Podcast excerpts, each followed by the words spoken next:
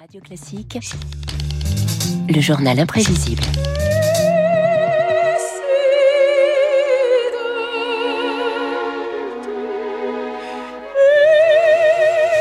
Bonjour Augustin. Bonjour David, bonjour à tous. C'est l'heure du journal imprévisible sur Radio Classique, La Voix de Maria Callas qui chante J'ai vécu d'art.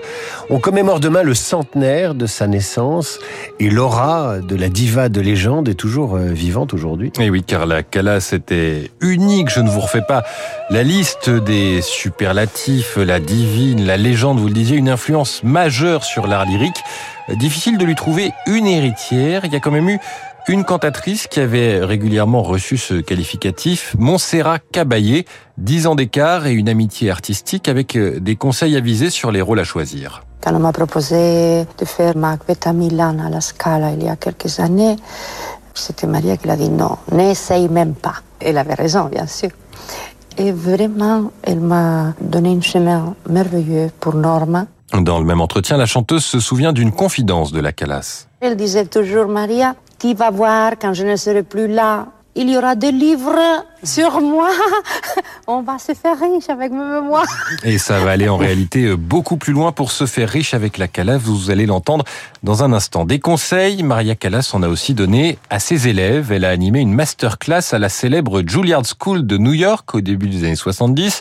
La jeune Barbara Hendricks en a fait partie. Dans l'extrait que vous allez entendre, elle chante, puis la Callas la reprend sur la longueur d'une note de temps.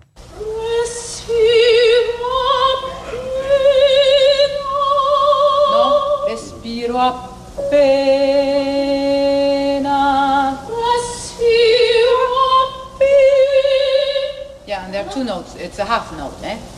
Respiro Génial.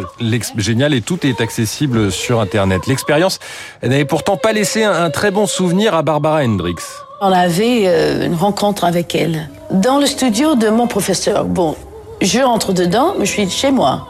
Peut-être j'étais un peu trop relax, trop détendu et je dis bonjour. Et là, elle avait trouvé que j'étais pas respectueuse. Je ne sais pas, je n'ai pas compris. Mais après, j'ai appris que euh, presque tout le monde qui est entré dedans, ils ont entré sur quatre pattes. Et en France, euh, masterclass, et oui, à quatre pattes. Hein. Masterclass, c'est le nom d'une pièce de théâtre tirée de ces fameuses leçons. En France, Fanny Ardant incarne la Calas dans sa première adaptation au milieu des années 90. Euh, Elle retrouvera la diva quelques années après dans le film Calas Forever.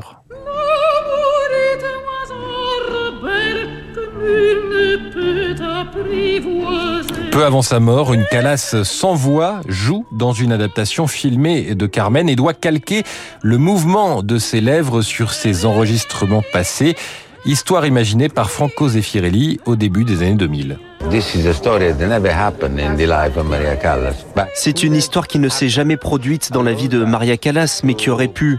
Cela permet de représenter cette femme extraordinaire autrement que parce qu'en connaît le public. Les scandales, Onassis, Jacqueline Kennedy, et de montrer ce qu'elle était vraiment comme artiste et comme femme, ce qui n'avait jamais été fait avant. Cette dualité de la Calas inspire hein, les artistes plus récemment. L'année dernière, Monica Bellucci a lu sur scène ses lettres et ses mémoires. Chanter pour moi n'est pas un acte d'orgueil, mais seulement une tentative d'élévation vers des cieux où tout n'est qu'harmonie Maria Meneghini Callas. Il y avait une sorte d'aura autour d'elle euh, impressionnante. Et à côté de ça, quand on lit les lettres et les mémoires, il y a quelque chose de tellement sensible. Et c'est justement ces contrastes qui fait d'elle euh, un personnage encore moderne aujourd'hui. Fanny Ardant, Monica Bellucci, on peut ajouter à la liste Angelina Jolie, qui incarnera la Calas dans un film biographique en préparation. Mais en réalité, la Calas est déjà omniprésente au cinéma. Sa popularité permet de susciter facilement l'émotion et on entend sa voix dans de nombreuses bandes originales. Sur la route de Madison, The Phaser, les deux biographies d'Yves Saint-Laurent. J'ai choisi peut-être plus étonnant Avengers, la super production de super-héros Marvel. Hey, the lullaby worked better than ever. La berceuse a mieux fonctionné que jamais. Castadiva apaise Hulk, le géant vert énervé qui redevient un gentil scientifique.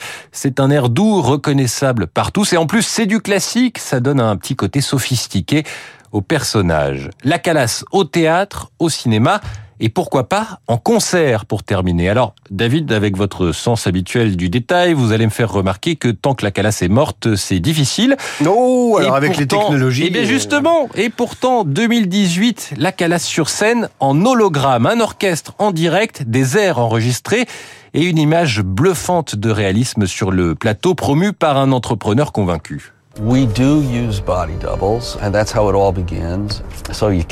Nous utilisons une doublure pour le corps, nous l'enregistrons et nous la traitons numériquement.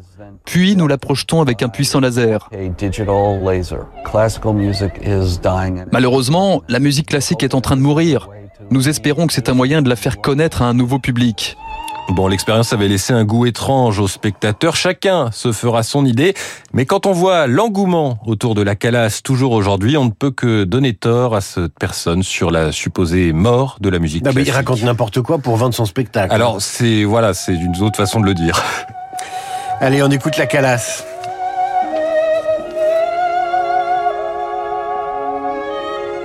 Le journal imprévisible par Augustin Lefebvre, Radio Classique, va consacrer ce week-end euh, à ce centenaire. Elle aurait eu 100 ans demain, avec notamment bande à part de Guillaume Durand dimanche à 19h, qui vous parlera de la calasse. Après Augustin Lefebvre, voici un ténor de l'économie, j'ai nommé.